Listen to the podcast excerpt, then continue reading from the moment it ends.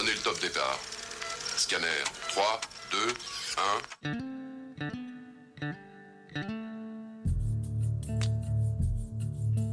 Lectures anthropocènes.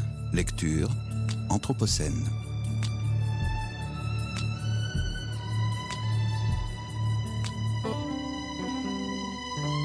Lectures anthropocènes.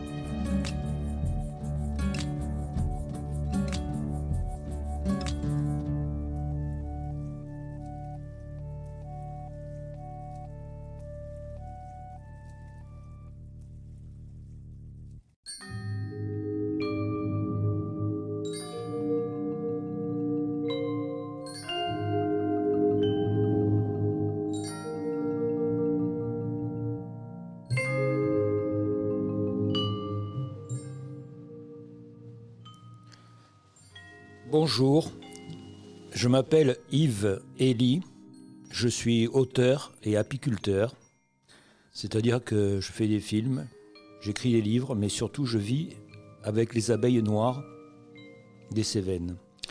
Et je suis venu ici à l'invitation de l'école de l'Anthropocène pour vous parler de ce que nous faisons avec ces abeilles noires, ces abeilles endémiques du territoire européen, dans ce territoire de montagne et vous présenter un livre qui s'appelle La vallée des abeilles noires, paru chez Actes Sud, qui raconte ce que nous faisons dans ce coin de campagne pour essayer, avec les moyens du bord, de sauver cette abeille.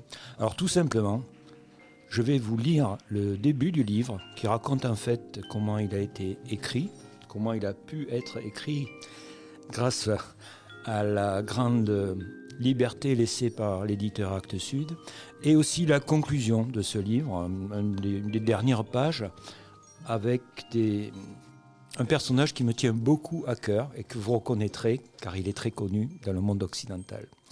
Donc je débute par le début du livre, un prologue pour présenter la manière dont il a été conçu et qui peut paraître déroutante au premier abord mais qui fonctionne finalement. Allons-y. L'autre jour, à la déchetterie de mon village de Pont-de-Montvert, dans les Hautes-Cévennes, je suis tombé sur trois cartons de livres qui cherchaient preneurs. Et comme ça me révulse de voir jeter des livres, je les ai embarqués dans mon camion pour choisir ceux que je pourrais adopter et qui seraient susceptibles de s'entendre avec les bouquins déjà présents dans ma bibliothèque. Dans ce lot, il y avait un ouvrage peu connu de Georges Duhamel, Fable de mon jardin. Par un de ces hasards qui n'en sont pas vraiment un, ce livre était écrit à la façon dont je travaillais pour parler de notre vallée où les abeilles noires ne meurent pas. Il n'y a pas de continuité évidente, ni d'ordonnance habituelle dans Fable de mon jardin. Duhamel l'a écrit au gré du vent et du mouvement des saisons des moments vécus dans son jardin.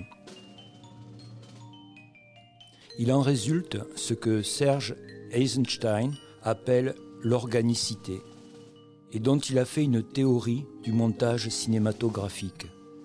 Elle consiste en une croissance organique, un phénomène présent dans l'ouvrage de l'abeille qui butine ou la porte les parfums des fleurs et les courants d'air qui les véhiculent ce mouvement de rencontre de la fleur et de l'insecte donnant cette création organique qu'est le miel.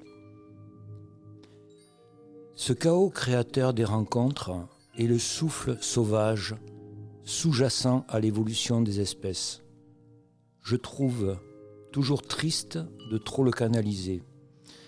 J'ai composé ce livre dans cet esprit de butinage, au gré de la réalité que nous vivons dans les montagnes des Cévennes, auprès de l'abeille noire. C'est un récit de rencontre avec elle et autour d'elle, un relevé de sensations qui, au fil des jours, nous rapprochent d'elle. Pour les collecter, j'ai emboîté le pas à Pu Songling, qui, dans la Chine ancienne, offrait du tabac et une tasse de thé aux passants qui s'asseyaient sur son tapis, afin d'écouter leurs histoires et de les retranscrire. Je n'offre ni thé ni tabac, mais devant ma vieille maison, nichée au cœur du village, il y a un plateau de dégustation de miel posée sur le toit en pierre d'une ruche tronc, à l'attention des curieux. Et avec les questions qu'ils posent et les histoires que les abeilles racontent, j'ai cuisiné ce livre et je vous dis bon appétit.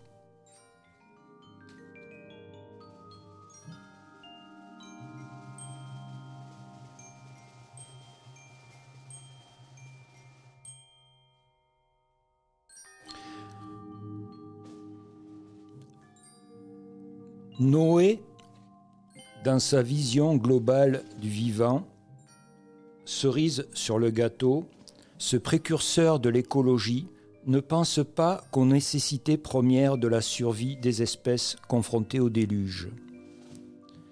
Il songe à l'esprit, à la poésie, à l'ivresse.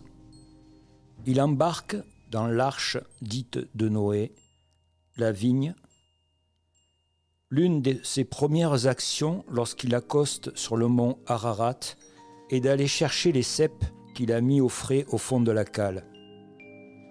Conscient de leur importance, il les plante dans la foulée et quelque temps plus tard, cette vigne lui donne sa première récolte abondante. Ce qu'il célèbre, une fois le vin tiré, par une cuite monumentale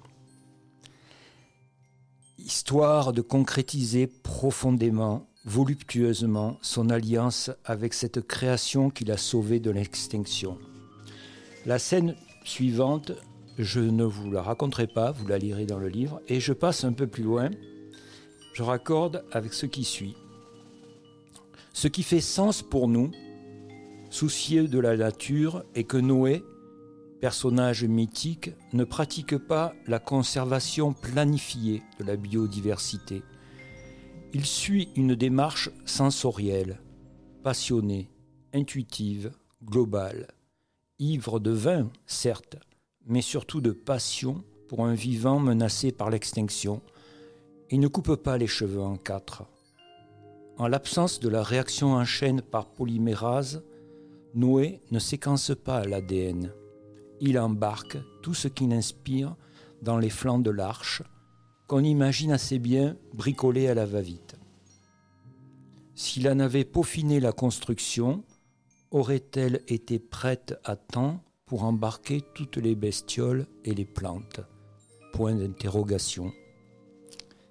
Cette conservation des espèces menacées par Noé n'est pas un projet réfléchi, mais intensément senti, le moteur et la sensibilité, qui s'exprime chez ce proto-héros de l'écologie par son penchant pour l'ivresse, souligné par la parabole de cette première cuite mémorable d'après le déluge. Noé agit par impulsion vitale, par un instinct en prise avec le vivant qui guide ses actes. Et Dieu ou ce symbole de Dieu qu'est Dieu, incarnation de la raison dans l'histoire, selon Hegel, approuve et soutient Noé. Par là, ce personnage mythique, marin soifard, naturaliste en avance sur son temps, nous interroge, nous incite à agir même si nous n'avons pas les compétences précises qu'exige de nous un monde dominé par les expertises industrielles, économiques et bancaires. Et s'il suffisait, comme Noé, d'être ouvert à la grâce du contact direct avec le vivant, de l'écouter pour tracer sa route. Deuxième point d'interrogation.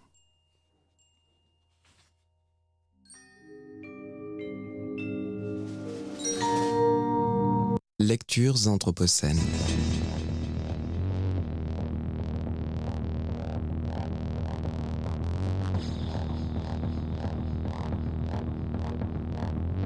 Lecture anthropocène.